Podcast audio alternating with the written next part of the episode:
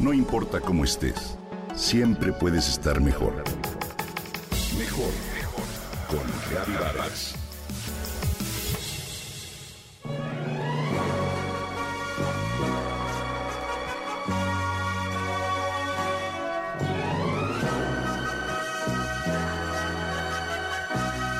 Hay una canción que seguramente conoces.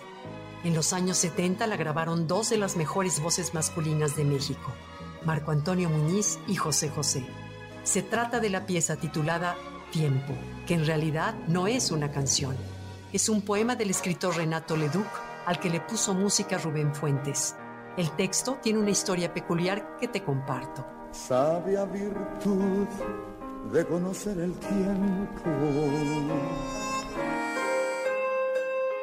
Nació de un reto literario, un juego entre unos amigos que se aburrían durante una clase de gramática española.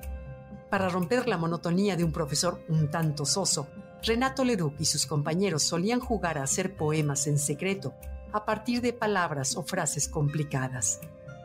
Él, que tenía ingenio y buena pluma, siempre superaba los desafíos. Pero esa mañana su condiscípulo Adán Santana lo incitó a componer un soneto en el que rimara la palabra tiempo. Leduc lo intentó sin éxito y terminó por rendirse. Su amigo rió a carcajadas y le dijo que si se apreciaba de ser tan buen poeta, debería saber que la palabra tiempo no tiene rima en el idioma español.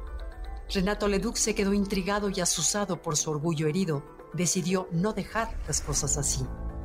Buscó en los diccionarios y comprobó que, efectivamente, tiempo es una palabra que no tiene consonancia en español. Pero descubrió también que se trata de un término polisémico, es decir, que lo usamos con varias acepciones, con distintos significados. Puso entonces manos a la obra y sorprendió a sus compañeros con el ingenioso soneto que comienza diciendo, Sabia virtud de conocer el tiempo. Sin duda es el texto más famoso de Leduc. Habla del tiempo y de su riguroso transcurrir. El amor y el tiempo. El tiempo y la añoranza pero me gustaría llamar tu atención sobre la frase que cierra el poema.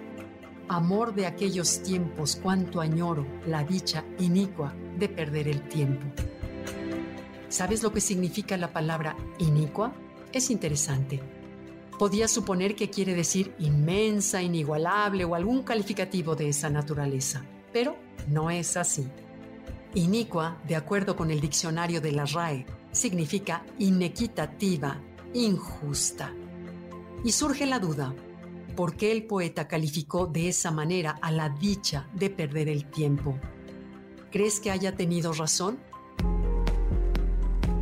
Perder el tiempo es un privilegio que no todos queremos darnos y sobre todo que no siempre podemos darnos.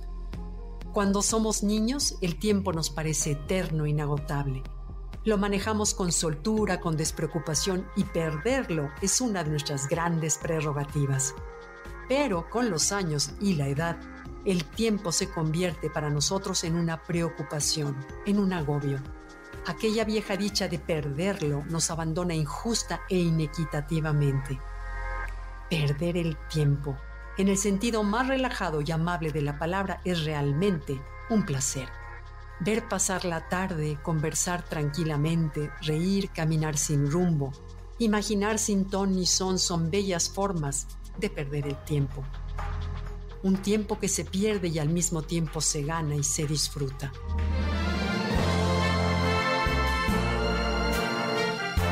Porque no es lo mismo perder el tiempo que matar el tiempo. El uso obsesivo del celular, de las redes sociales, de los juegos de computadora, son formas nerviosas de matar el tiempo. Hay otras formas de hacer las cosas. No siempre es posible, pero cuando se pueda, te invito a que aproveches al máximo la dicha inicua de perder el tiempo.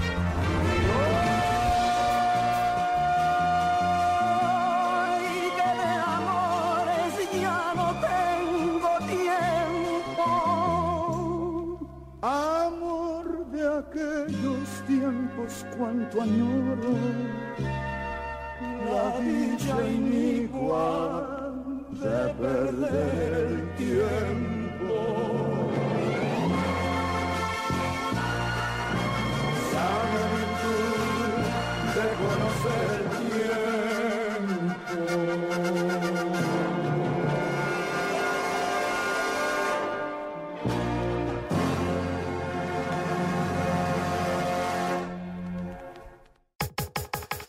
Comenta y comparte a través de Twitter. No importa cómo estés, siempre puedes estar mejor. Mejor, mejor, mejor. Con Gaby Vargas.